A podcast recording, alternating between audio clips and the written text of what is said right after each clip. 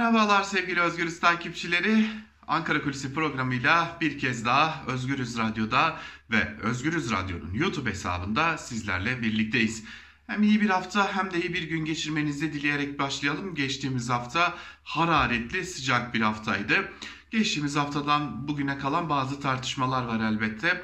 Ee, bunların başında eski Çevre ve Şehircilik Bakanı Erdoğan Bayraktar'ın açıklamaları, bir diğer yanda erken seçim ve anayasa tartışmaları, seçim yasasının değiştirilmesine dair yapılan e, ve AKP ile MHP'nin artık tırnak içerisinde MHP Genel Başkanı Devlet Bahçeli'nin söylemiyle aktaracak olursak tescillediği seçim barajı. Ama bunun dışında kalan bazı konular daha tartışılıyor. Örneğin yeni anayasadan bahsetmek gerekecek. Çünkü yeni anayasa ile seçim konusu aslında birbirinden çok da uzak konular değil. Nasıl mı? Şimdi biraz geçmişe doğru gidelim. Ee, Ankara'da konuşulan bazı hesapları, bazı ihtimalleri, e, daha doğrusu bazı hazırlıkları belki de konuşmak gerekecek. Malum Cumhurbaşkanlığı koltuğuna oturacak e, Ahmet Necdet Sezer'den sonra Cumhurbaşkanlığı koltuğuna oturacak isim arayışları söz konusuydu. Ve e, bir de e, Cumhurbaşkanlığı kim seçecek tartışmaları vardı. Sonralarında bir tartışma patladı. 367 tartışması. 367 tartışması ile birlikte e, malum Türkiye bir erken seçime gitti. O erken seçimden Türkiye'de AKP güçlenerek çıktı. Çünkü yine tırnak içerisinde söyleyecek olursak mağduriyet elde edilmişti. Şimdi bugüne dönelim. Bugün Türkiye Büyük Millet Meclisi'nde AKP ve MHP'nin belki 2017 yılında bu mümkündü. Yani e, bir biçimde re, anayasayı mecliste değiştirme olmasa bile en azından referanduma götürecek kadar çoğunlukları vardı. Tabi o zaman 550 milletvekili söz konusuydu ve bu nedenle de e, anayasayı referanduma götürebilecek çoğunlukları vardı. Tabi aritmetik olarak da sayılar farklıydı. Ama bugüne geldiğimizde yani 2017 Nisan'ında gerçekleştirilen anayasa referandumuyla Türkiye Büyük Millet Meclisi'nde e, milletvekili sayısı 600'e çıktıktan sonra yani e, ki anayasayı değiştirebilmek için mecliste artık 3'te 2 çoğunluk yani 400 milletvekili ya da referanduma götürebilmek için 360 milletvekili gerekiyor. Ancak AKP ve MHP'nin totalde ne 360'ı yakalayabildiğini görüyoruz ne de e, bir biçimde 400 yakalayabildiğini görüyoruz. 24 e, eksikleri bulunuyor. Yani 24 kişinin daha e, bu İyi Parti'den olabilir, bu CHP'den olabilir, bu HDP'den olabilir. 24 milletvekilinin daha AKP ve MHP'nin aslında e, anayasa referandumuna ya da anayasa taslağına evet demesi gerekiyor ki Türkiye referanduma gidebilsin anayasa maddeleri için. Tabi madde madde de oylanacak ki bu da işin başka bir tuhaf yanı. Şimdi totalde şöyle bir bakış attığımızda şunu çok açık bir şekilde görebiliyoruz.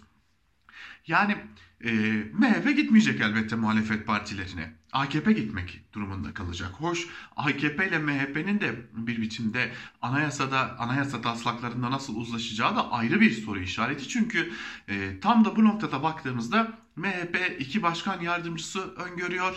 Bu iki başkan yardımcısının seçimle gelmesini öngörüyor. E, Türkiye Büyük Millet Meclisi'nde kurulacak kabinede yer alacak bakanlara güven oylaması öngörüyor ki tüm bunlar AKP'nin çok da razı olacağı şeyler değil. E, hal böyle olunca da e, nasıl bir uzlaşı çıkacak o ayrı bir soru işareti. Ama hadi diyelim ki uzlaştılar Türkiye Büyük Millet Meclisi'ne e, kendi anayasa önerilerini getirdiler Cumhur İttifakı olarak. Peki kim destek verecek? AKP e, HDP'ye giderse MHP'nin tepkisi ne olacak? Ya da AKP İyi Parti'ye gittiğinde İyi Parti Genel Başkanı Meral Akşener'in başbakanlık ve güçlendirilmiş parlamenter sistem talebi karşısında cevabı ne olacak? CHP ile yani CHP Genel Başkanı Kemal Kılıçdaroğlu ile Cumhurbaşkanı Erdoğan görüşebilecek mi? Görüştüklerinde ortaya nasıl bir sonuç çıkacak? Tüm bunlar ciddi soru işaretleri. Ama işte hesap da tam burada başlıyor. Yeniden 367 krizine dönelim. Biz Türkiye için iyi şeyler yapmak istiyoruz çıkışıyla e, AKP'nin yarattığı mağduriyeti hatırlayalım. Şimdi Ankara'da konuşulan senaryo tam da bunlarla birlikte. 1. Türkiye'de bir anayasa değişikliği çabası var. Ancak bu anayasa değişikliği çabası mevcut meclis ile birlikte mümkün olmadığı için bizim öncelikle bir seçime gitmemiz lazım. İşte bu nokta AKP'nin mağduriyet söylemiyle gidebileceği bir seçim umudunu besliyor gibi görünüyor. En azından muhalefet böyle düşünüyor. Hoş AKP'li kaynaklarda e, uzlaşı zor ama imkansız değil diyorlar. Fakat onlar da çok iyi biliyorlar ki bu şartlarda, bu koşullarda kendi tabanına rağmen AKP ile birlikte hareket edebilecek bir siyasi parti en azından Cumhur İttifakı içerisinde yer almıyor ise bulunmuyor. E, bu tabloda Türkiye'nin aslında belki de seçim gerekçesini buradan görmüş olacağız. Bu yetmezmiş gibi bir de AKP'li Cumhurbaşkanı Recep Tayyip Erdoğan'ın bir başka umudu var. Cumhurbaşkanı alay olabilir mi olamaz mı tartışmaları. Ve yine bir anayasal tartışma ve yine bu noktada bir umut var. Bu da bir diğer mağduriyet umudu olarak görülüyor AKP açısından.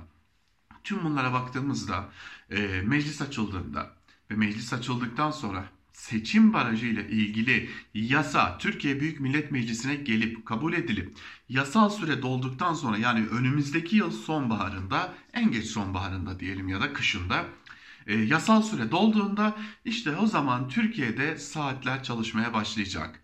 Önce anayasa değişikliği mi yoksa anayasa değişikliği üzerinden üretilecek mağduriyet ve söylemlerle bir e, seçim mi, bir erken seçim mi?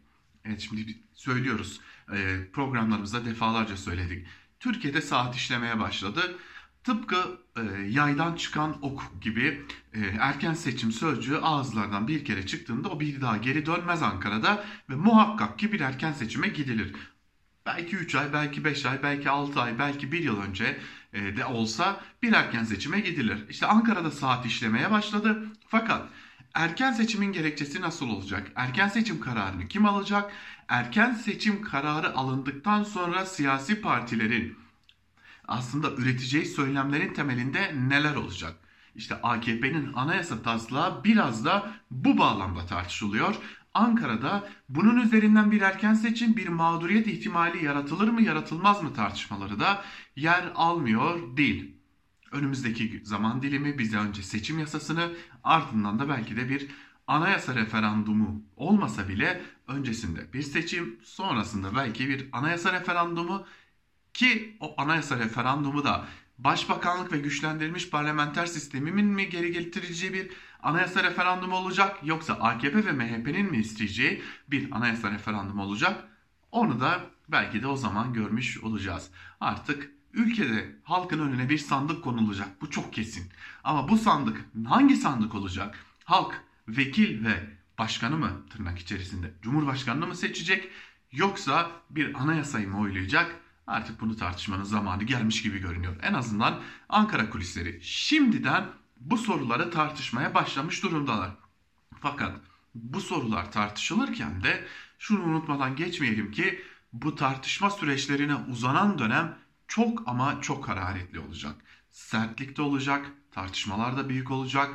Çok büyük e, tartışmalar ve bu tartışmaların e, ekseninde belki de provokasyonlarla tıpkı CHP Genel Başkanı Kemal Kılıçdaroğlu'na e, Ankara'da Çubuk'ta e, cenazede saldırılması gibi bir durumla da karşı karşıya kalınmıştı hatırlayalım. Bu ve benzeri ya da Akşener'e son dönemlerde uygulanan provokasyonlar gibi provokasyonlarla da karşılaşma ihtimalimiz bulunuyor. Evet son bir finale doğru yaklaşıyoruz. Halkın önüne bir sandık gelecek. Bu sandık belki de Türkiye'nin en en en kritik sandığı olacak. Ama işte bu döneme gelirken çok dikkatli olunması gereken bir süreçten geçtiğimizi belirtelim. Hoş bu süreç yasaklarla da gelecek. Belki önümüzdeki günlerde AKP'nin sosyal medya ile ilgili getirilmeyi planladığı o kısıtlamalar hayatımızda neleri değiştirecek bunları da konuşuyor olacağız. Ama bugünlük Ankara Kulisi'nden bu kadar diyelim. Bir başka Ankara Kulisi programında görüşebilmek umuduyla hoşçakalın bizden ayrılmayın.